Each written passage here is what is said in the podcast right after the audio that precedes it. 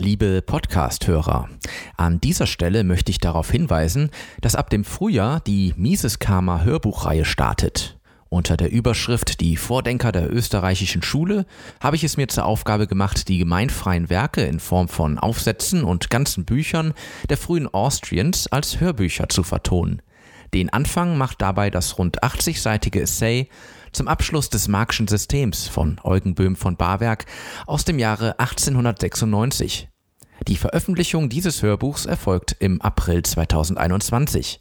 Weitere Infos und eine Vorbestellmöglichkeit finden Sie unter der Website miseskarma.de slash Hörbuch. Mises Karma Gespräch Herzlich willkommen zu Mises Karma Ausgabe 73 und mein heutiger Gast ist der Übersetzer des Buchs Sozialismus ist zum Kotzen, äh, woraus ich auch schon ein Kapitel in ähm, Ausgabe 62 vertont hatte. Außerdem ist er auf Twitter aktiv unter dem Namen der rosarote Panzer und im YouTube-Kanal der Marktradikal Libertären hat er auch schon den einen oder anderen Videobeitrag geleistet, zum, zuletzt zum Beispiel den Marktradikal-Libertären politischen Aschermittwoch. Und somit sage ich herzlich willkommen, Andreas Tank. Ja, hallo. Ja, schön, dass du hier bist, dass du der Einladung gefolgt bist. Ähm, auch du kennst ja schon das Spiel. Zu Beginn ähm, darfst du jetzt gerne mal erzählen, wie du eigentlich zur österreichischen Schule gekommen bist. Ja, also erstmal danke für die Einladung. Ne? Ähm, Sehr gerne. Ja, ich, ich hole bei der Frage immer so gerne aus. Ich meine, wer kann schon ganz präzise auf den Punkt sagen, hier, das war der Moment, der mir wie Schuppen von den Augen gefallen ist und dann bin ich zur österreichischen Schule gekommen. Ähm, ich weiß nicht, ich würde das immer äh, gern so sagen. Kannst du dich zum Beispiel noch an die Finanzkrise von 2008 erinnern? Ja, klar. So, äh, damals äh, sind eigentlich die äh, da kam dann die ganze Zeit im Fernsehen die Nachrichten, also ich habe 2008 Abitur gemacht und äh, bin zur Bundeswehr gegangen und da kam eben ganz, die ganze Zeit im Fernsehen, hier äh, sind, da werden Milliarden in einen europäischen Stabilitätsmechanismus gepumpt. Dachte ich, und, und Lehman Brothers ist pleite gegangen. Habe ich einfach nur gedacht, ich raff überhaupt nicht, was hier eigentlich vorgeht. Aber ich will das eigentlich ganz gern verstehen. Mhm. Und ähm, dann habe ich angefangen, Wirtschaft zu studieren, also äh, Wirtschaftswissenschaften und dachte, äh, die Ernüchterung ist auf dem Fuß gefolgt. ähm, da lernt man dann ganz andere Sachen als die, die ich eigentlich gerne lernen wollte. Ich erzähle immer so gerne diese kleine Anekdote, die man im Keynesianismus, also erste Folge Mikroökonomie, Grundzüge der Volkswirtschaftslehre. Ähm, vielleicht hast du davon schon mal gehört. Äh, das ist so, stell dir dieses Experiment vor, du steigst in ein Flugzeug und da sind ja drei Plätze, du sitzt in der Mitte und links neben dir sitzt jemand, der äh, sagt zu dir, ich gebe dir jetzt 1000 Euro, aber du musst deinem rechten Sitznachbarn davon einen bestimmten Teil abgeben. Und wenn der Nein sagt, dann bekommst du gar nichts, also ihr beide gar nichts. Und wenn er Ja sagt, dann bekommt ihr das Geld. Okay. So, wie viel würdest du dem rechts von dir jetzt geben? Sag mal aus dem Bauch raus, irgendwas keine Ahnung, 10 Euro. 10 Euro? Ja. Also, Auf jeden Fall äh, wenig. Ich würde ihm gerne was geben, aber natürlich dann wenig. Ja, ne? Also ich meine, jeder sagt was anderes, ne? Und ähm, die meisten würden wahrscheinlich sagen so 50 Prozent. Weil sonst sagt er ja nein und dann bekommst du gar nichts. Und, ähm, also so ungefähr habe ich mir das damals gedacht. Und die Antwort von dem Professor war, ja, eigentlich ein Cent müsste schon ausreichen, weil dein Sitznachbar ist doch ein Nutzenmaximierer. Und der müsste doch bei einem Cent schon Ja sagen, weil er dann besser gestellt ist als vorher. Und darauf ja. hat das alles aufgebaut. Und ich habe nur da gesessen und gedacht, was für ein haarsträubender Unsinn. Das kann doch nicht sein. Die, die, die, unterschätzen doch. Und das ist eben so der Punkt, wo ich dann viel später, als ich dann mit der österreichischen Schule in Berührung gekommen bin, nur gedacht habe, ja, die gehen ganz anders vor, ne? Menschen handeln und ähm, das sieht auf einmal ganz anders aus. Wie Menschen individuell handeln, kann man nicht vorhersagen. Ja, das stimmt, ja. Ja, aber, ja, ja, wie auch immer. Ich meine, die Zeit ist dann so weitergegangen und ähm, es ging, also ich habe dann ähm, größtenteils BWL studiert. Ich habe auch ein paar Semester Mathe studiert und das würde ich sagen, hat mir ein bisschen mehr geholfen, wo man so präzise Definitionslogik und Weißführung macht und alles Mögliche. Ähm, aber äh, später, ich meine, da, da kamen dann so viele Ereignisse, wo man sich immer wieder, oder ich zumindest habe mich immer wieder gefragt, das kann doch nicht sein. Hier 2011 kam Fukushima und auf einmal äh, tritt Deutschland aus der Atomkraft aus, obwohl wir gar keine äh, äh, Tsunamis in Deutschland haben. Und ähm, ja, und 2015 war dann alles vorbei. Da habe ich gedacht, jetzt hat jeder den Verstand verloren. Wir ähm, öffnen einfach die Grenzen und ähm, haben gleichzeitig einen Sozialstaat und äh, offene Grenzen. Das muss doch intuitiv jedem klar sein, dass das nicht funktionieren kann. Aber es ging einfach immer so weiter. Und ähm, ich bin dann mit dem Studium fertig gewesen. Da bin ich nach Tschechien gezogen, um da als Übersetzer zu arbeiten. Daher kommt auch überhaupt meine Idee, so ein Buch zu übersetzen. Und da habe ich dann viel Zeit gehabt und sehr viel gelesen. Und ähm, eigentlich habe ich mich zuerst viel mit Geschichte beschäftigt, habe so, also ich weiß gar nicht mehr, wo ich das eigentlich tatsächlich gesehen habe. Irgendein Professor, irgendein alter Mann, keine Ahnung, ein alter weißer Mann, hat, äh, hat wurde in einem Interview gefragt, äh, woher hast du eigentlich dein umfangreiches Geschichtswissen? Und er sagt so, ja, ich habe das wichtigste Buch überhaupt gelesen, nämlich Tragödie und Hoffnung. Und äh, seitdem weiß ich quasi alles, was man über Geschichte in der heutigen Zeit wissen muss. Da dachte ich so, okay, Buch mal aufgeschrieben, den Autor aufgeschrieben, das gelesen. Und es ist halt so ein über 1000 Seiten Wälzer in DIN A4-Format. Und der Kopfverlag hat das auf Deutsch ähm, auch äh, rausgebracht. Das habe ich gelesen und dachte so, okay, da sind sehr, sehr viele Dinge sehr, sehr anders, als ich sie damals mal in der Schule gelernt habe. Und ähm, so bin ich über diesen, ja, ich will noch nicht direkt sagen Geschichtsrevisionismus, aber ich würde sagen, ich habe angefangen, ein paar Sachen zu begreifen. Äh, mhm. Bin ich darauf gekommen und ja, immer so weitergemacht. Aber wenn ich dann wirklich mal den Punkt auf eine Sache legen muss, dann habe ich danach, also damit habe ich angefangen, den Gedanken zu bekommen, ist Demokratie die beste Regierungsform, die man haben kann? Weil in der Schule hinterfragst du das nicht. Ähm, auch sonst hinterfragt das zu der Zeit eigentlich keiner. Aber ich habe halt so gedacht, naja, wahrscheinlich hat in jeder Zeit jeder, der da gelebt hat, die Regierungsform, in der er gerade lebt, als die beste empfunden. Aber warum eigentlich nicht? Und ähm, dann bin ich einfach wegen des Titels schon auf den Buch, auf, auf das Buch gestoßen, Demokratie, der Gott, der keiner ist. Ne? okay. es, genauso wie Sozialismus ist zum Kotzen, ist ein Clickbait-Titel, ne? Ähm, ja. Das, man, man kommt direkt darauf und denkt sich dann so, ja, okay, warum findet denn jemand Demokratie scheiße? Und ich weiß das doch besser. Dann lese ich das Buch und dann will ich den direkt mal widerlegen. So ungefähr äh, ist meine Vorstellung davon. Weiß nicht, ob andere Leute das auch so machen.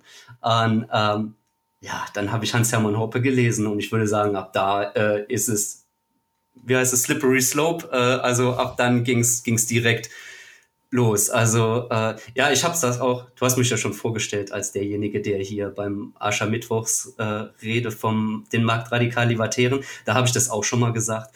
Äh, hier Demokratie der Gott, der keiner ist. Da hat Hans-Hermann Hoppe ähm, das Prinzip von Zeitpräferenz auf Herrschaft bezogen und festgestellt, dass äh, in der Erbmonarchie die Erbmonarchen eine sehr hohe Zeitpräferenz, also in die Zukunft gerichtete Zeitpräferenz haben, weil sie ihrem Thronfolger auch ein gutes Reich hinterlassen wollen, während ja. in der Demokratie die äh, Leute eine begrenzte Amtszeit haben, also quasi sofort alles so schnell wie möglich ähm, aus äh, aus ihrem Reich oder ihrer ihrer Verwaltung rausziehen möchten, um ihr Privateigentum zu vermehren. Und das war so logisch und das ist so gut dargestellt mit so vielen Praxisbeispielen obwohl ich das Buch ehrlich gesagt gar nicht mal so schön geschrieben finde, mit den ganzen Fußnoten, die teilweise über Seiten gehen und man zurück und hin und her blättern muss. Aber mhm. ähm, also das hat mich direkt so krass beeindruckt, dass ich gedacht, und ich meine, mit, mit Wirtschaft war ich ja schon vorher in Berührung, mit Geschichte habe ich vorher auch was gelesen und dann dachte ich direkt, okay, also ich glaube, ich habe hier gerade ein wichtiges Prinzip begriffen. Und ja, tja, da ging die österreichische Schule los. Dann bin ich auch direkt äh, zu Mises gekommen und ähm, ja, habe immer mehr bestellt, dann äh, mich mit dem Mises-Institut befasst und Vorträge gehört. YouTube hat natürlich auch eine Rolle gespielt. Ne? Da gab es ja schon einige Kanäle hier. Ähm, Charles Krüger hat schon Sachen gemacht und Oliver Janich und Gunnar Kaiser. Obwohl da zu der Zeit ähm, halt die AfD gerade ganz groß im Thema war und ich mich teilweise auch mit den neuen Rechten beschäftigt habe. Da habe ich auch dann viel Sachen gelesen, aber zu voll vielen Sachen, wo ich wirtschaftlich gesehen schon weiter war, ähm, habe ich dann gemerkt, das haben die nicht begriffen. So, die sind halt vielleicht konservative oder äh, von mir aus auch erzkonservativer, aber die haben dieses, diesen, den Sozialismus nicht überwunden, sage ich mal. äh, die, da haben die eigentlich äh, ganz wichtige Prinzipien nicht begriffen, sondern hantieren mit denselben Kampfbegriffen wie Linke auch. Ja, man muss den Kapitalismus mhm. kritisieren und weiß ich nicht was alles. Und äh, ja, also ja. Ähm, gut, später habe ich dann Buch für Buch gelesen, weiß ich nicht. Ich habe selbst Human Action durchgelesen, ähm, was schon, was schon echt komplex ist. Mhm. Ja, aber gut, also sozusagen, man kann sagen, du hast quasi schon so dein, dein, dein, deine, dir gewisserweise ein Vorwissen aufgebaut, was du aber zum Teil offensichtlich äh, auch ein bisschen hinterfragt hast und Hoppe war sozusagen dann dein tatsächlicher Einstieg in die ganze Thematik. Und das ist ja schon tief, ne? Also weil ja. äh, mit, mit Hoppe fängt man normalerweise nicht an. Nicht unbedingt, nee. Ja. Ich meine, mein Einstieg war auch äh, nicht klassisch. Also ich bin über Oliver Janichs äh, Vereinigte Staaten von Europa irgendwie reingerutscht. ist auch jetzt vielleicht nicht der klassische Einstieg, aber ich fand es halt auch so logisch. Also und im Grunde genommen, wenn man einmal ja das Grundprinzip verstanden hat, äh, baut sich ja vieles darauf auf und man muss, also ich sehe das halt auch so, dass selbst wenn ich jetzt noch Bücher lese oder so, ähm, grundlegend Neues erfahre ich gar nicht mehr. Also wenn einmal das Grundprinzip bestanden hat, ist es einfach so. Ja, ist simpel, einfach, ne? Ja. Genau. Ja, finde ich gut. Und äh, wir haben es ja eben gesagt, du hast dann das Buch übersetzt, Sozialismus ist zum Kotzen. Ähm, vielleicht magst du das mal erklären, wie du überhaupt dazu gekommen bist, wie du auf das Buch gestoßen bist und dann auch letztlich einen Verlag gefunden hast. Ja, also ähm, es gibt, ein, du hast ja schon gesagt, ich bin bei Twitter aktiv. Ähm, genau. und äh, auf Twitter folge ich einem Account, der heißt Sell the Agorist. Das ist, ähm, ja, der postet halt gute Memes. Ähm, das ist so ein Amerikaner, ich glaube, der ist halb Brasilianer oder so. Ähm, auf jeden Fall ein Libertärer, beziehungsweise eben ein Agorist. Ich ich glaube, ich brauche jetzt nicht im Detail zu erklären, wo der Unterschied liegt. Mhm. Ähm, er sagt so, der, der hat, ähm, der postet immer wieder gute Memes und ähm, aber auch äh, Buchempfehlungen. Und der hat äh, Socialism Sucks, also im Original, hat er einfach als Amazon verlinkt. Ich habe das Buch gekauft. Ich fand das extrem lustig und halt vor allem einleuchtend für naja, jeden, der davon eigentlich von dem Thema keine Ahnung hat. Ähm, das ist nicht für Wirtschaftswissenschaftler beschrieben, das ist keine große Theorie, das ist keine, ähm, man muss kein Vorwissen mitbringen, äh, man muss sich nicht irgendwie mit Ökonomie auskennen, sondern es ist einfach witzig geschrieben. Die beiden Professoren, die ziehen einfach in, also die gehen einfach da in, in äh, sozialistische oder vermeintlich sozialistische Länder und trinken dann Bier. Und ich dachte, das, das Konzept hat mir so gut gefallen. Ähm, ich fand es auch sehr witzig geschrieben mit ein bisschen düsteren Humorstellen da drin, ähm, dass ich mir direkt gesagt habe, ja, das ist zwar eigentlich für ein amerikanisches Publikum geschrieben, aber es ist so gut. Ähm, ich würde das gerne ins Deutsche übersetzen. Also habe ich mal angefangen, einfach ein hier das Vorwort von Tom Woods und das erste Kapitel zu Schweden zu übersetzen. Das ähm, ja, umgewandelt als PDF-Dokument und habe ähm, einmal die Amerikaner, also ich weiß gar nicht mehr welchen, ich glaube den Benjamin Paul, den habe ich angeschrieben, weil der ist ja Professor, da findet man ja auf der äh, Internetseite von der Universität, findet man eine E-Mail-Adresse und den habe ich angeschrieben und gefragt, ähm, ja, wird das Buch eigentlich äh, schon für den deutschen Sprachraum ähm, übersetzt? Also interessiert sich irgendjemand dafür? Und gleichzeitig habe ich den Lichtschlag Verlag, also eigentümlich Freiabonnent war ich zu dem Zeitpunkt schon, Gleichzeitig okay. habe ich dann den Lichtschlag-Verlag äh, angeschrieben und gedacht, für den ist das doch eigentlich perfekt. Das trifft doch genau dem seinen Markt. Ja. Und äh, die, der Amerikaner hat mir zuerst geantwortet. Und ähm, der hat mir gesagt, nö, es ist noch nicht, äh, noch niemand, ähm, soweit ich weiß, ist für den deutschen Markt äh, daran interessiert, das zu übersetzen und rauszubringen.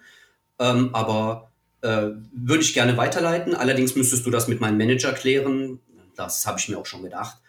Und der hat mich dann direkt an den weiter verlinkt.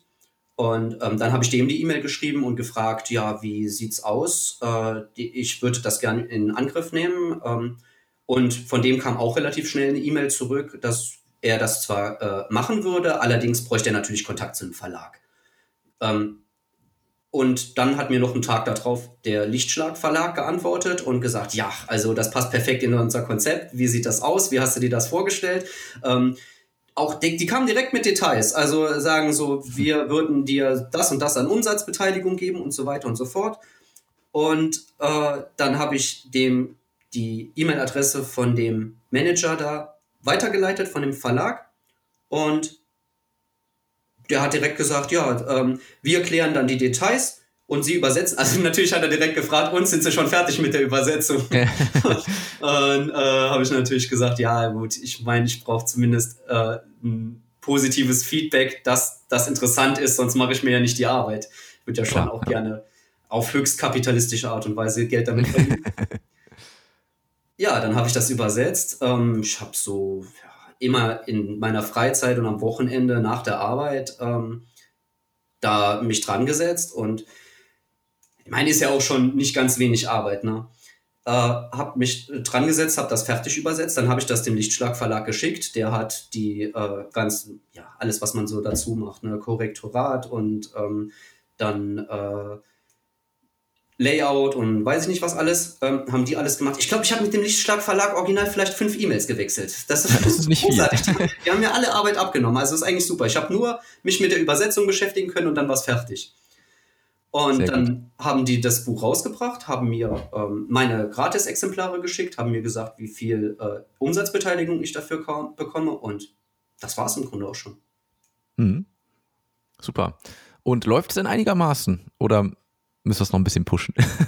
ja, auf jeden Fall pushen. Halt, ähm, ich meine, vor allem würde ich es natürlich gerne für das Publikum pushen, das äh, das dringend benötigt. Ja, natürlich. Die, äh, die ganze libertäre Bubble, die weiß sowieso, warum Sozialismus zum Kotzen ist. Aber ich meine, irgendwo muss man ja anfangen, ne? Das ist richtig, ja, da hast du absolut recht. Ich habe eine sehr schöne Amazon-Kritik bekommen. Die ist sehr lang, sehr ausführlich von einem Captain Hirni. Der hat die, äh, der hat echt eine großartige Rezension dafür geschrieben. Klasse. Ähm, ich werde auf jeden Fall auch nochmal das Buch verlinken und ähm, für die, die es nicht kennen, ähm, wie gesagt, ich habe ja in Ausgabe 62 das Kapitel über Venezuela ähm, vertont gehabt. Mhm. Und es ist auch sehr gut angekommen. Es ist einfach, ja, muss sagen, ne, wie du es eben schon angesprochen hast, es ist halt ein, ein schöner äh, Stil, wie die das geschrieben haben oder generell auch, wie sie, ja, wie sie eben diese Reisen machen und dann in unterschiedlichen Ländern da ihr Bier trinken. Schöne Herangehensweise. Ja. Auch lustig geschrieben. Ähm, jetzt ja, gibt es ja äh, diverse Länder außer Venezuela. Ähm, ich habe es mal kurz notiert, was alles drin vorkommt. Das ist Schweden, Kuba, Nordkorea, China, Russland und Ukraine, Georgien und zum Schluss sind sie in der USSA ja. ähm, zurück. Genau. Ähm, gibt es irgendein spezielles Kapitel, was du besonders gelungen findest oder was dir einfach ähm, besonders gut gefallen hat? Äh, Kuba. Kuba okay. ist auch das längste Kapitel. Ähm, es geht viel mehr ins Detail, was sie da tatsächlich gemacht haben. Ähm, äh, ich will noch, bevor ich da gleich drauf eingehe, find, will ich noch mal kurz nebenbei sagen, im Englischen heißt das ja Socialism Sucks. Äh, sucks wird ja meistens so in Fernsehserien oder sowas übersetzt mit ist scheiße. Und darüber habe ich auch als Arbeitszettel zuerst nachgedacht. Aber weil es ja um Bier trinken geht, fand ich gerade die Übersetzung Sozialismus ist zum Kotzen so viel gelungener als eigentlich sogar im mhm. Original. Mhm. ähm, okay, egal, egal. Auf jeden Fall, ähm, Kuba, ähm, ich weiß nicht, wie oft du mit noch äh, tatsächlichen Leuten, die von sich selber sagen, dass sie überzeugten Sozialisten äh, sind, ins Gespräch trittst. Ich mache das auf Twitter immer wieder. Und Kuba wird so gerne als Beispiel für funktionierenden Sozialismus gehalten. Und den Leuten muss man echt einfach nur sagen, das ist Irrsinn. Kuba ist ein absoluter Substanzsozialismus. Das Land bröckelt vor sich hin und das überlebt eigentlich nur deswegen, weil es Tourismus hat in seiner großartigen äh, Klimalage und ähm, weil es immer wieder kleinere Aufhebungen des Sozialismus macht und immer ein bisschen mehr äh, äh, Freiheit in der Wirtschaft erlaubt. Und das finde ich hervorragend beschrieben. Da gibt es so super Beispiele daran. Ähm, schon am Anfang, wo sie da ins Hotel, also die USA haben ja ein Embargo gegen, gegen Kuba und da haben sie schon mal gleich erzählt, wie, oder zumindest zu der Zeit, ich weiß, glaub, ich glaube, inzwischen ist das sogar frei. Ähm, aber da sind sie ja hingeflogen und mussten dann auch noch über Großbritannien mit einer Kreditkarte ähm, gucken, wie sie äh, da überhaupt bezahlen können. Haben gleich am Anfang gesagt, ja, sie wollten Geld wechseln und im Sozialismus ist alles gleich. Während du in fast jedem Land eine bestimmte Wechselstube mit besseren Konditionen bringst und das am Flughafen niemals machen solltest, weil es da fast immer die teuersten Konditionen gibt, ist es in Kuba scheißegal, weil im Sozialismus sind Preise scheißegal. und äh, da haben die dann ähm, direkt am Flughafen ihr Geld gewechselt, sind, haben sich ein Hotel gesucht und direkt gesagt, ja, wir wollen natürlich nicht dieses Touristenhotel, wo die meisten Leute absteigen, weil wir wollen ja den Sozialismus hautnah erleben. Dann sind sie in das Hotel Triton gegangen und sofort war klar, die ähm, die, die Reservierung für ihr Zimmer war, wurde irgendwie verkackt. Und der Punkt, den haben sie auch einfach direkt aufgeklärt. Ja, es interessiert niemanden. Mhm. Die Rezeptionistin, der ist egal, ob äh, jemand da kommt und ähm, tatsächlich äh, das Zimmer bekommt oder eben nicht. Sie wird bezahlt, ob sie ihren Job gut macht oder schlecht macht, spielt keine Rolle. Das ist eben Sozialismus. Ne? Mhm. Niemand hat ein Interesse daran. Und dann sind sie später, weil sie auf der Insel auch ein bisschen hin und her gezogen sind, in, ähm, die, in, in, in private Gästezimmer gezogen und da haben sie direkt gesagt, ja, da interessiert das die Leute, weil wenn die das schön hergerichtet haben, wenn sie fließend Wasser haben, wenn sie äh, keinen Schimmel in im Bad haben, dann funktioniert es eben, weil die Leute haben einen Anreiz dafür. Die Leute haben einen Anreiz, ein gutes Zimmer äh, zu vermieten, weil die Leute dann gern bei ihnen ein, äh, unterkommen. Und genau das ist eben der wichtige Punkt. Bei Kuba ist es so, das wird häufig angepriesen, zum Beispiel auch für ein ähm, funktionierendes Gesundheitssystem. Und das habe ich schon häufiger gehört als Beispiel. Durch? Äh, nicht explizit, nee. Nee, echt? Also Aber generell, also generell wird immer gerne, ob es jetzt Kuba ist oder was ich, also man, man, man, spricht immer gerne davon, dass das ja funktionieren würde in so einer ja. Solidargemeinschaft und sonst was irgendwie, ja. Ich meine, man muss natürlich erstmal dazu sagen, fast jedes Gesundheit, also das Gesundheitssystem in Deutschland, das Gesundheitssystem in den USA, ne, wo ja immer drüber, ach, jeder Deutsche glaubt jetzt zu wissen, in den USA, da gibt's ja keine Krankenversicherung. Ja. Und, aber es ist halt überall verstaatlicht. Und, mhm. oder, oder zumindest so große Regulierungen, dass der Staat so stark eingreift, dass man einfach nicht von Privatwirtschaft redet im Gesundheitssystem. Und in Kuba habe ich häufig gelesen, ähm, Linke brüsten sich damit. Ja, Kuba hat ein großartiges Gesundheitssystem und damit räumen, mit dem Vorurteil räumen die auf. Natürlich, ich meine, es ist kein ähm, Buch, was jetzt so in die Tiefe geht, aber sie, sie sagen explizit, warum ist das kubanische Gesundheitssystem statistisch gesehen so gut? Es ist halt eine Trickserei. Zum einen hat Kuba eine extrem hohe Abtreibungsquote. Sobald auch nur irgendwie klar wird, dass die Geburt mit Komplikationen verbunden werden könnte. Ähm, da treiben die Kubaner sofort ab. Die Leute müssen, wenn sie ins Krankenhaus gehen, sogar ihre eigenen Bettlaken mitbringen. Das ist ja wohl nicht gerade ein gutes Gesundheitssystem. Aber noch wichtiger ist, in Kuba ähm, hat ja kaum Verkehr. Die äh, importieren keine Autos. Der Straßenverkehr da besteht aus Autos aus den 50er Jahren, die aus den USA importiert wurden oder aus, aus anderen sozialistischen Ländern. Und ähm, da, wenn du kaum Verkehr hast, hast du auch kaum Verkehrstote. Verkehrstote zählen aber in fast allen Ländern als die höchste Sterbeursache überhaupt. Ja, natürlich mhm. äh, senkt das dann die Sterblichkeitsrate. Und genau das macht das Gesundheitssystem von Kuba aus. Und das ähm, fand ich für so ein kurzes Büchlein extrem gut beschrieben. Da habe ich mir nur gedacht, genau damit kann man hervorragend kontern, wenn einem Sozialisten, die vermeintlich glauben, dass sie Ahnung davon hätten, warum Kuba ein gutes Gesundheitssystem hätten, dass sie, das, das kann man ihnen direkt entgegenhalten. Mhm.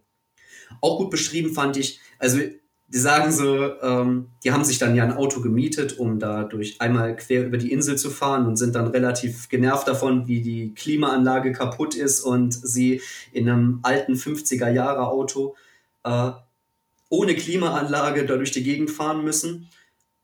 Auch wenn das am Anfang irgendwie cool und retro wirkt. Aber dann erklären die halt an dem Beispiel auch ähm, von äh, Gordon Tallack, der sagt auch so, das ist eben diese ähm, vorübergehende Einnahmefalle im Sozialismus. Äh, die Leute, die sich so ein Auto angeschafft haben, die zahlen für so ein 50er Jahre Auto wahrscheinlich irgendwie 30.000 Dollar wofür du in den USA vielleicht 500 Dollar äh, gibst, was äh, deinem ähm, ja, weiß ich nicht, einem 18-Jährigen oder in den USA einem 16-Jährigen, der gerade aufs College geht, noch gerade so als Schrottkarre verkaufen würdest. Und genau das ist das Problem, warum die im Sozialismus eben auch festhängen. Weil die Leute haben ein Interesse daran, dass das System genauso weitergeht und eben nicht beendet wird, weil dann wäre ihre riesengroße Anschaffung ja auf einmal wertlos. Und das ist mhm. eben das, so, so einer der Gründe, also das kann man natürlich ausweiten. Auf Autos ist nur ein sehr präzises Beispiel. Aber genau das bringt so Systeme dazu, warum sie, obwohl sie nicht funktionieren, eigentlich so stabil sind. Ja. Äh, was mir übersetzungstechnisch dabei auch noch gut gefallen hat, da habe ich ein bisschen dran gesessen.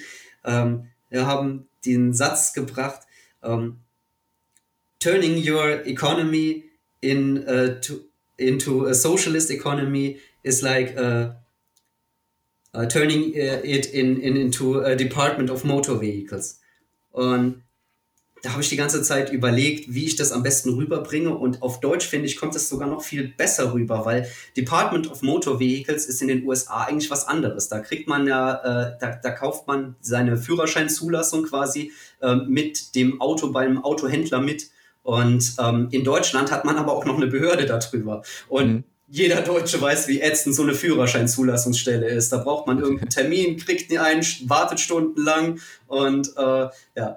Und äh, das als Beispiel für Sozialismus zu bringen, finde ich, das, das trifft den Nagel so schön auf den Punkt. So Behördenstellen. Ja. Ja, du sprichst gerade an die Übersetzung. Ähm, Gab es denn mehrere Stellen, wo du vielleicht auch ein bisschen äh, ja, wirklich gucken musstest, wie du das überhaupt dann ins, Deutsche bringst, dass es sinnvoll ist? Oder gab es richtige Schwierigkeiten vielleicht irgendwo? Ähm, ja, also, ne gut, ich meine, ich habe das ja schon vorher beruflich gemacht, ne? auch wenn ich da vorher mit, eher mit IT beschäftigt war. Aber also im Allgemeinen ist der Sprachstil ja relativ leicht, aber äh, ja. Probleme sind immer Wortspiele. Ja. Ähm, ja, ja, klar. Sobald, sobald man, äh, sobald Wortspiele drin sind, kann man es nicht ähm, kann man es nicht eins zu eins übersetzen, sondern muss sich irgendwas einfallen lassen. Zum Beispiel, mhm. ähm, und, und, und die musste ich teilweise auch googeln. Ich bin ja kein Amerikaner. Ich weiß nicht genau, wie äh, die, der amerikanische Sprachstil immer funktioniert und muss gucken, dass ich es äh, so ins Deutsche bringe, dass ein Deutscher das versteht. Ne? Ja. Ähm, zum Beispiel, was fällt mir jetzt spontan ein hier? Ähm, äh, bei Georgien sagte einer, he was crazy, but it turns out he was just crazy like a fox ich kannte das, den Begriff nicht, Crazy Like a Fox, und habe das dann übersetzt mit, ähm, er klang wahnsinnig, aber es stellte sich raus, er war nur wahnsinnig gerissen. Mhm, okay, ja. Also ich meine, das ist so eine präzise ähm, Übersetzung, die den Kern trifft, auch wenn ich es natürlich umformulieren ja. muss. Oder was mir auch ganz gut gefallen hat, ist auch im Kapitel Kuba, ähm, da sprechen sie von Malekon. Und ähm, das ist äh, ein spanischer Begriff für so einen befestigten Steinsteg. Und ähm, weil der, äh, der Robert Lawson, der da ein bisschen Spanisch kann, auch äh, nicht wusste, was das bedeutet, was, was Malekon bedeutet, ähm, sagt, äh, sagte er als Spaß, es bedeutet Bad Econ, also schlechte Ökonomie. Und dann habe ich natürlich mhm. auch gedacht, da ist ein Wortspiel, wie kriegt man das richtig übersetzt?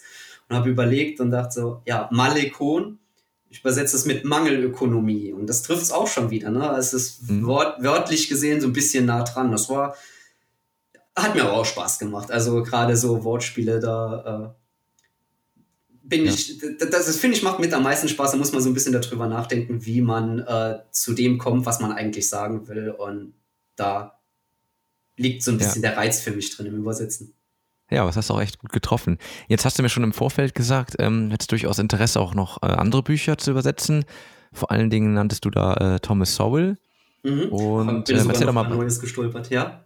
Noch über Neues, okay, alles klar. Ja, ähm, ja du hattest davon gesprochen. Ähm, erzähl doch mal, ähm, was, was würdest du denn da gerne machen und warum ausgerechnet Sowell? Ähm, wenn in, äh, also Thomas Sowell ist ja der äh, Volkswirtschaftsprofessor für, von, aus, aus Stanford. Und ähm, der ist eigentlich vor allem sein, sein, sein Basiswerk hier, Basic Economics. Ähm, das, ist, das gilt als das umfangreiche Werk, wenn jemand Wirtschaft verstehen will. Klar gibt es jede Menge deutsche Literatur zur Wirtschaft, aber ähm, Basic Economics wird immer Leuten vorgeschlagen, wenn sie sagen, äh, so, du hast grundsätzliche Prinzipien von Wirtschaft nicht begriffen. Und ich finde, Thomas Sowell bringt es auch sehr einfach rüber. Allerdings muss ich auch sagen, dass Thomas Sowell, finde ich, schwierig zu übersetzen ist. Der braucht oft sehr lange Schachtelsätze und ähm, wie soll ich sagen, man merkt ihm an, dass er schwarz ist. der, der, er, er, der, der Stil ist ein anderer. Ja. Ähm, die Art und Weise, wie er sich ausdrückt, ich, also es ist nicht unbedingt schlechter, aber ich finde es äh, anders formuliert. Man muss da schon ein bisschen, äh, finde ich, bei der Übersetzung muss ich mitkämpfen, vor allem aber mit den langen Schachtelsätzen.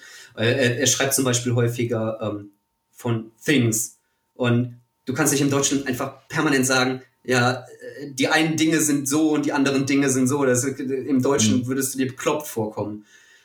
Aber äh, ja, also zum einen hat es mir einfach mit der Übersetzung Spaß gemacht, aber äh, ja, Thomas Sowell finde ich, ähm, der macht Sachen sehr einfach begreifbar und das ist ähm, kein Österreicher, also kein Vertreter der österreichischen Schule. Ähm, ja, ist immer so, finde ich, immer so ein bisschen das Beispiel, ähm, man kriegt die Jungfrau nicht auf den Vulkan, wenn man ihr sagt, man schmeißt sie rein. Die äh, ähm, die österreichische Schule räumt mit Sozialismus direkt und auf allen Ebenen auf. Die sagt nicht, äh, ja, du musst den Staat komplett beenden. Wenn, wenn man sich mit der österreichischen Schule beschäftigt, wird man sehr schnell komplett zum Anarchokapitalisten, weil es einfach sinnvoll ist. Thomas Sowell dagegen ist halt so ein jemand, der erklärt sehr simpel für jeden Laien, ähm, warum zum Beispiel jede Form von Transaktionen, also ich handle mit dir, warum sollte da noch jemand Drittes mit eingreifen und sagen, ja, aber du musst diesen und diesen Preis fordern, aber ich will Steuern davon. Das führt automatisch dazu, dass weniger Transaktionen im Allgemeinen stattfinden. Das ist, das basiert nicht auf diesem Prinzip von Menschenhandel, sondern ich würde sagen, er ist einfach Pragmatiker. Mhm. Ähm, ich finde, der, ich meine, ich habe jetzt noch nicht so viel von Thomas Sowell übersetzt und die Bücher auch noch nicht komplett gelesen, weil ja, wie du am Anfang auch schon gesagt hast, ich meine, ich habe das Prinzip von Wirtschaft an sich begriffen, ne? aber ähm, ich finde es auch einfach gut zu lesen. Ich weiß nicht immer, wer Interesse an reinen Wirtschaftsbüchern hat, wenn ähm, derjenige nicht entweder Wirtschaft studiert oder ja, wer kauft sich ja. ein Buch, wo, wo es einfach nur um Wirtschaft geht, ne? Aber Klar. Ähm, ich finde Thomas Sowell, ich meine, der, der, der ist Stanford-Professor, der hat vom Hoover-Institut auf seinen YouTube-Videos teilweise bei Interviews eine Million Klicks. Aber was ich auch an dem Charakter am interessantesten finde, ist, der war mal Marxist. Der war mal richtig überzeugter Marxist. Und wenn Thomas Sowell Wirtschaftsprofessor an der Universität werden kann, obwohl er mal Marxist war und davon abgekommen ist und sich sagt, okay, Sozialismus oder jede Form von Staat behindert eigentlich freie Wirtschaft und es könnte so viel einfacher und besser sein. Wenn der das kann, dann kann das im Grunde genommen jeder. Ähm, da muss man doch einfach, dann darf man eben nicht das Vertrauen verlieren, weil das tun so viele Libertäre, die ähm, denken, okay, ich habe das einfache Prinzip von Libertarismus und österreichischer Schule jetzt begriffen und jetzt bash ich einfach jeden, der ähm, gegen den Sozialismus wettert. Und ich finde, das darf man nicht so einfach tun, weil man muss den Leuten schon irgendwo ein Stück weit verzeihen, dass sie das nicht so beigebracht bekommen haben und dass sie versuchen, den Standpunkt, den sie vorher hatten, ähm, zu verteidigen. Das mhm. hätte jeder von uns wahrscheinlich auch so gemacht. Aber wenn man den Leuten Stück und Stück ihre, ihr eigenes Weltbild widerlegt, dann kommt man damit besser zum Ziel. Und ich finde, Thomas Sowell ist dafür genau hervorragend geeignet. Ja, das klingt doch gut. Ähm, aber du hattest mir im Vorfeld gesagt, für einen Lichtschlagverlag wäre das vermutlich nicht das Richtige. Nö, das weiß ich nicht. Ich habe mich auch noch nicht drum bemüht. Ich meine, ich muss ja. auch nebenbei arbeiten und hab, ich habe auch nicht vor, jedes, äh, jede Stunde Freizeit zu opfern, um mich die ganze Zeit nur dahinter zu setzen. Aber äh, und Thomas Sowell ist halt wirklich ein Hammerding. Ne? Also Basic Economics hat 950 Seiten da im PDF-Format. Ja, okay. Da äh, müsste ich schon wirklich sehr viel Zeit rein investieren. Ähm, Brauche ich mal vielleicht ja, auch einen kleinen Vorschuss. richtig, genau. Ja, der Lichtschlag Verlag. Ähm, also mit, mit dem hat die Arbeits, mit die, die Zusammenarbeit schon hervorragend funktioniert. Ähm, mhm. die, das ist alles großartig. Nur wenn ich mir deren Sortiment angucke, sind es meistens keine Theoriebücher, ne? keine, keine rein, ähm, ja, das hier ist die Grundzüge der Volkswirtschaftslehre Teil 1. so, ja, das, mhm.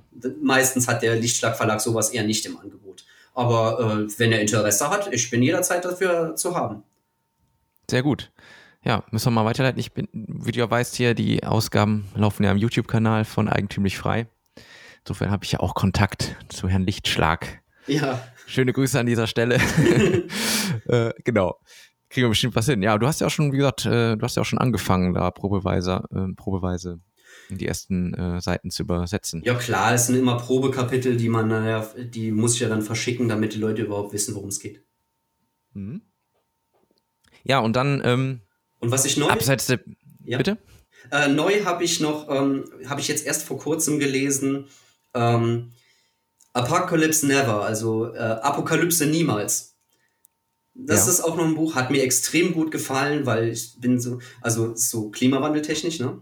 Ähm, alles Mögliche zur Umwelt. Das ist wieder so ein ähm, Typ, der hat sich früher, Michael Schellenberg heißt der, ähm, der hat, äh, war schon in den 70er, 80er Jahren Umweltaktivist, ist ähm, ach, beim Amazon Regenwald ähm, ist er schon hingezogen und hat sich jedes Detail angeguckt. Am Anfang extrem grün unterwegs und wenn man sich dann Extinction Rebellion und Fridays for Future und diese ganzen Horror- und Apokalypse-Szenarien anguckt, und da sagt er selber explizit, je mehr man ins Detail geht, desto mehr stellt man fest, das, was an apokalyptischen Szenarien immer propagiert wird, wenn man sich das anguckt, stellt man fest, okay, die Wissenschaft dahinter sagt tatsächlich eigentlich nur, das ist das Schlimmste, was wir uns ausmalen können. Das kommt dann in die Medien, aber eigentlich ist das nur eine Prognose im schlimmsten Fall.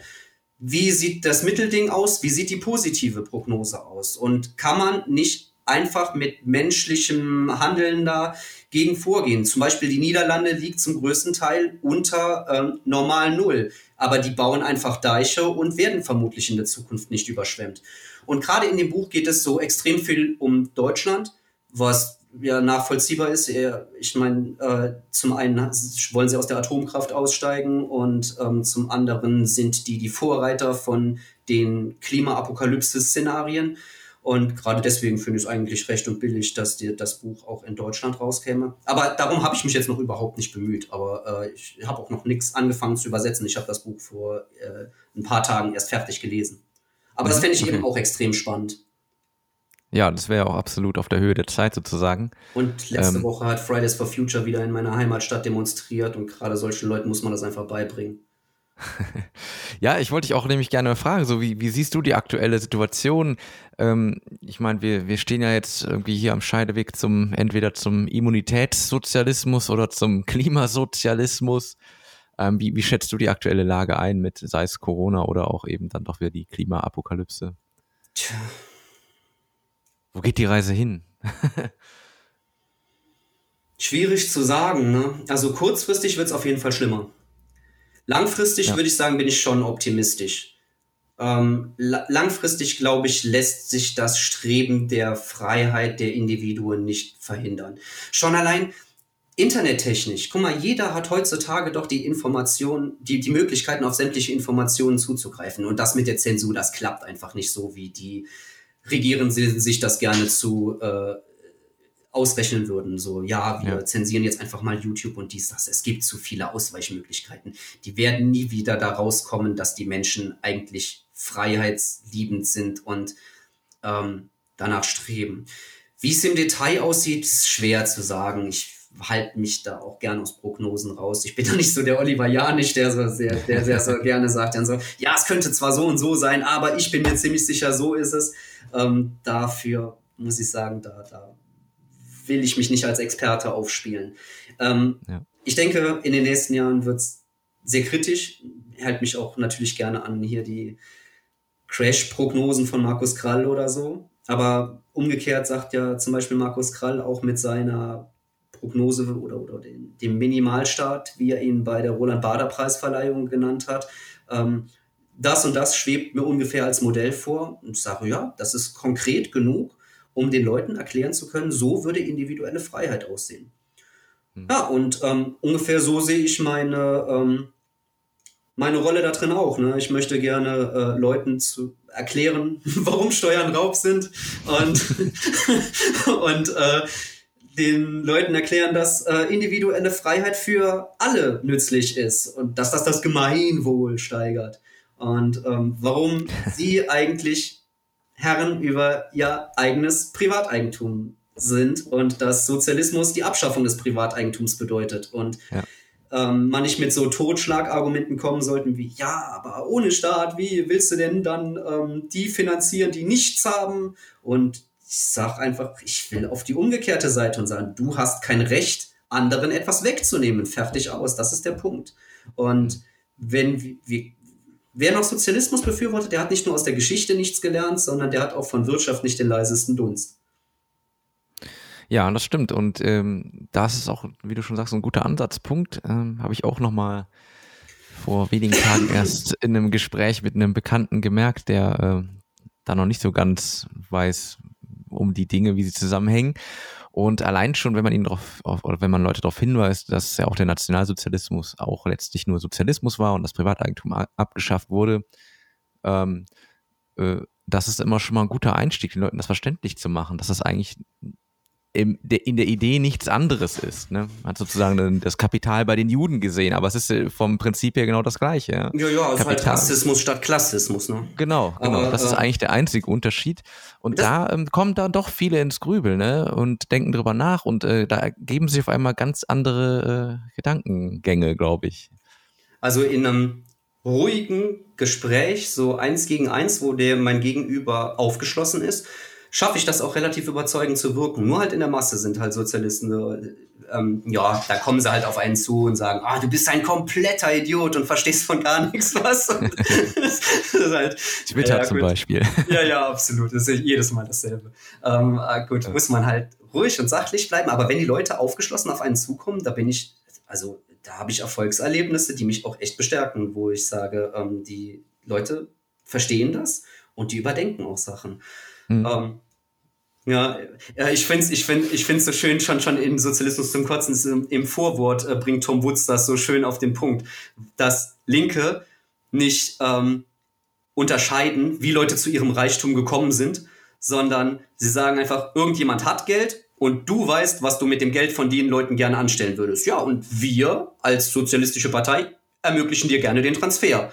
Ja, wenn man so Armut bekämpfen könnte, dann müssten wir doch nur in Bangladesch anrufen und den Leuten sagen, oh, es ist alles vorbei, Mindestlohn von 10 Euro. Funktioniert 20, in der Praxis 30. nicht. Ja, okay. Funktioniert in der Praxis nicht, sonst hätten wir längst keine Armut mehr, aber den Leuten das begreiflich zu machen, das scheint ja nicht so einfach zu funktionieren. Ja, ja, vor allen Dingen, also diese Idee von äh, Geld ist doch gar kein Problem. Das ist schon noch sehr verankert, ne? So dieses, äh, ja, der Staat, der druckt dann eben genug. So, aber nicht zu verstehen, dass das eigentlich genau das Problem ist, ja. Weswegen ja. alles teurer wird. ähm, das ist eigentlich sind sehr rudimentäre Sachen oder ganz, ganz mhm. Basics, aber äh, die eigentlich sehr einfach zu verstehen wären, aber das ist dann wahrscheinlich auch so eine jahrzehntelange äh, ja, Propaganda und Gehirnwäsche, solche Dinge gar nicht mehr zu sehen, obwohl die so einfach zu verstehen wären. Ja. ja, und gerne zurückgezogen wird sich dann ja ähm, auf das Prinzip von Gleichheit und dann wird der Gini-Koeffizient eingefügt und dann sagt er, ja, aber in sozialistischen Ländern, da ist der Gini-Koeffizient, da sind doch die Menschen viel gleicher. Ich denke so, nein, sind sie nicht. Und selbst wenn, ich, ich, ich will doch gar nicht, ähm, ich will doch gar nicht Milliardär werden und äh, dafür sorgen, dass alle anderen Leute ärmer sind, sondern ich habe doch was davon, wenn andere Leute reicher sind, wenn andere Leute mehr Geld verdienen, dann ist das doch auch positiv für mich. Ähm, ja. dann, äh, die, das ist halt so ein Wirtschaftskreislauf. So, ähm, wenn alle wachsen, ich meine, guck dir das vor 100 Jahren an. Ne? Ähm, vor 100 Jahren ähm, hatte derjenige, der wie ein König gelebt hat, immer noch weniger als heute ein Hartz-IV-Empfänger. Und allein deswegen ist so eine kapitalistische Wirtschaft so wahnsinnig wertvoll. Ja, ein Hoch auf den Kapitalismus. ja, sowieso immer. Müssen mehr Propaganda machen. Genau, ja, mehr Propaganda macht ja auch, ja genau, mehr, mehr Propaganda äh, macht ja auch die MLPD. Ich würde es auch gerne nochmal kurz ja. äh, angesprochen haben. Ja, wir ähm, müssen ja jetzt, also, also ja. das D muss ja jetzt inzwischen weggelassen werden, weil ähm, auch bei äh, vier Buchstaben man glaubt die kommunistische Clown-Sekte, dass sie äh, Anspruch auf äh, das intellektuelle Eigentum von vier Buchstaben hätten. Und ähm, zumindest habe ich das soweit mitgekriegt. Und also ich meine, die marktradikal-libertäre Partei, die ja, genau. hat ja keinen, ähm, wir versuchen, wir, wir, es ist ja kein Betrug. wir, wir tun ja nicht so, als wären wir die marxistisch-leninistische Partei Deutschlands, sondern äh, die, wir benutzen einfach nur dieselben Buchstaben, natürlich aus Jux und Dollerei und um die ja, zu klar. verarschen, aber ähm, wir, wir, wir tun ja nicht so, als würden wir ihre Standpunkte vertreten, sondern ähm, marktradikal, libertär ist ja für sich klar. Ähm, Vielleicht können wir mal ganz kurz, ähm, ich, ich könnte mir vorstellen, es gibt bestimmt ein paar Hörer, die ähm, jetzt nicht unbedingt auf der Höhe sind und gar nicht so genau wissen, was ist eigentlich die MLPD oder MLP jetzt. Vielleicht magst du mal ganz ja. kurz einen Abriss geben, was, was ist dieses Phänomen, was ist das überhaupt? Ähm, ich kann ehrlich gesagt das im Detail auch gar nicht genau erklären, weil ich war nicht beim Gründungsprozess ähm, da. Ich bin einfach nur jemand, der auf Twitter rumlungert und ähm, auf einmal sind die entstanden. ist es tatsächlich so. Äh, ähm, da war, äh, das hat, glaube ich, im April 2020 angefangen. Da ähm, kam zuerst der Account ähm, Marktradikal-Libertäre Partei Deutschlands ähm, MLPD offiziell und dann von einigen Bundesländern, von einigen größeren Städten. Und ähm, ich glaube, die haben innerhalb von einem Monat haben die selbst die Kontrolle darüber verloren, wer da alles dabei ist. Äh, das war und, und aber das finde ich auch, eigentlich auch genau das Schöne daran. Die, ähm, jeder kann da mitmachen. Du musst eigentlich nur, naja, libertär sein. Du musst eigentlich nur ein bisschen begriffen haben, wie das Prinzip von Kapitalismus ähm, versus Sozialismus ist, dich für den Kapitalismus entscheiden und dann kannst du einfach deinen eigenen MLPD-Account erstellen und sagen, ähm, wir wollen Freiheit, wir wollen Sezession, wir wollen Kapitalismus, wir haben keinen Bock vom Staat allem bevormundet und beraubt zu werden. Dann postest du jeden Tag Steuern sind drauf. und, nee, aber ähm, viele Leute unterschätzen das tatsächlich. Twitter ist eigentlich eine super Quelle für, ähm, man, man kann damit tatsächlich mehr bewegen, als man manchmal glaubt. Äh, wenn so viele Politiker sind auf Twitter, wenn man im richtigen Moment ähm, einen, sag ich mal, bisschen aggressiven Kommentar einem Politiker drunter postet, ich habe darauf schon Antworten bekommen. Und ähm, ich glaube, wenn es genügend Leute gibt, dann, das ist wie so die Grünen, die einen langen Marsch durch die Institutionen gemacht haben, kann man genau damit das Mindset der Leute erreichen, indem man zum einen geduldig, zum anderen durch ein bisschen rumflamen, einfach den Leuten erklärt, ähm, so und so funktioniert Wirtschaft eigentlich und ja, man, also ich würde schon sagen, ich habe dabei das ein oder andere Erfolgserlebnis. Ich habe den ein oder anderen Menschen mal dazu gepusht, hier, lies doch mal dieses und dieses Buch von äh, Murray Rothbard oder so. Oder guck dir mal diesen Vortrag an. Ähm, da wird erklärt, warum das, was du als wirtschaftlich sinnvoll findest, eigentlich nicht so wirklich sinnvoll ist. Ähm, man kann damit mehr erreichen, als Leute glauben. Und mhm. ähm, ja, libertäres Gedankengut pushen. Ich meine, das muss natürlich nicht nur über Twitter sein. Ne? Also ich glaube, die sind auch auf Facebook, auf YouTube sowieso. Auf, das ist auch so. Also ich bin, also ich war zweimal im Discord und habe mich mit den Leuten selbst unterhalten. Und ansonsten habe ich einmal das Video gemacht, wie was ist eigentlich der Unterschied zwischen Sozialismus und Kapitalismus? Weil ich einfach auf YouTube genau danach gesucht habe und festgestellt habe, dass das eine Katastrophe ist, was man dort findet, weil mhm. meist, das meistens von Marxisten erklärt wird. Und ja. die erklären Sozialismus auf nicht als Abschaffung des Privateigentums, ähm, sondern irgendwie als diffus gesellschaftliches Konstrukt und weiß nicht was alles. Äh, auf jeden Fall. Und, und die Reichen sind reich, weil die Armen arm sind und irgend so ein Blödsinn. Und dann habe ich einfach nur hier den Unbasiert, der ähm, den YouTube-Account leitet, angeschrieben und gesagt, also ey, wir müssen doch mal was machen, wir müssen doch mal hier Gegenpropaganda bringen. Und dann hat er gesagt, ja, wenn du das machen willst, gerne. und das habe ich, das habe ich äh, Heiligabend 2020 gemacht. Ähm, habe ich einfach gut, ein Video gemacht, ähm, ähm, was ist Kapitalismus, was ist Sozialismus, habe dem das fertig geschnittene Video geschickt und der hat das für, für mich hochgeladen und ist jetzt ja. nicht so, dass jeder, äh, der jetzt Bock hätte, da sich zu engagieren und einzusteigen, da irgendwie YouTube-Videos machen muss, sondern jeder soll machen, was er kann oder für richtig hält. Hauptsache, ähm, es entspricht eben libertärem Gedankengut. Es gibt keine Einstiegshürden oder sowas, sondern jeder, der sich sagt, okay, was libertär ist, wie, ähm, was freiheitlich ist, was kapitalistisch ist, das habe ich verstanden, ja, der kann sich beteiligen. Mhm. Ja, ich finde das ganz gut, dass das man vereint da verschiedene Leute äh, unter so einem, ja, Parteianstrich. Natürlich ist es keine echte Partei, aber es, es hat so diesen, äh, sieht so aus danach. Erst macht es ja, das ist auch der Sinn der Sache, ne? Genau, aber es ist natürlich, wie du schon sagst, es ist so eine lose Verbindung von Leuten und, und jeder macht das irgendwie, jeder kann da seinen eigenen Account aufmachen ähm, und äh, ja, kann Steuern sind Raub posten. Und irgendwie vereint es die Leute und man, äh, ja, es ist ja auch so ein Netzwerk, man, ich bin da jetzt nicht aktiv, aber ich habe natürlich viel auch im, im äh, Mises Karma Twitter-Account, ähm, den ich dann folge von der MLPD und umgekehrt wird mir auch gefolgt. Und es ist ja ganz schön, dass man sich da irgendwie ähm, dann untereinander ver vernetzen kann und dann weiß, okay, ein MLPD-Account, der ist, also der von den Marktradikal-Libertären zumindest, der äh, sozusagen, der teilt das, was ich auch denke, ja. Ja. Ja, und auf jeden Fall dem YouTube-Account folgen, also dem Twitter-Account natürlich auch, aber dem YouTube-Account folgen, weil wir müssen dringend hier die kommunistischen Clowns überholen. ja, ich glaube, auf Twitter ist es doch schon gelungen, oder? War das auf Twitter so? schon längst, ja, ja. Das ja, ne? relativ schnell sogar. Die sind auf Twitter, ja. glaube ich, nicht besonders aktiv. Aber ich glaube, die wollen uns jetzt verklagen.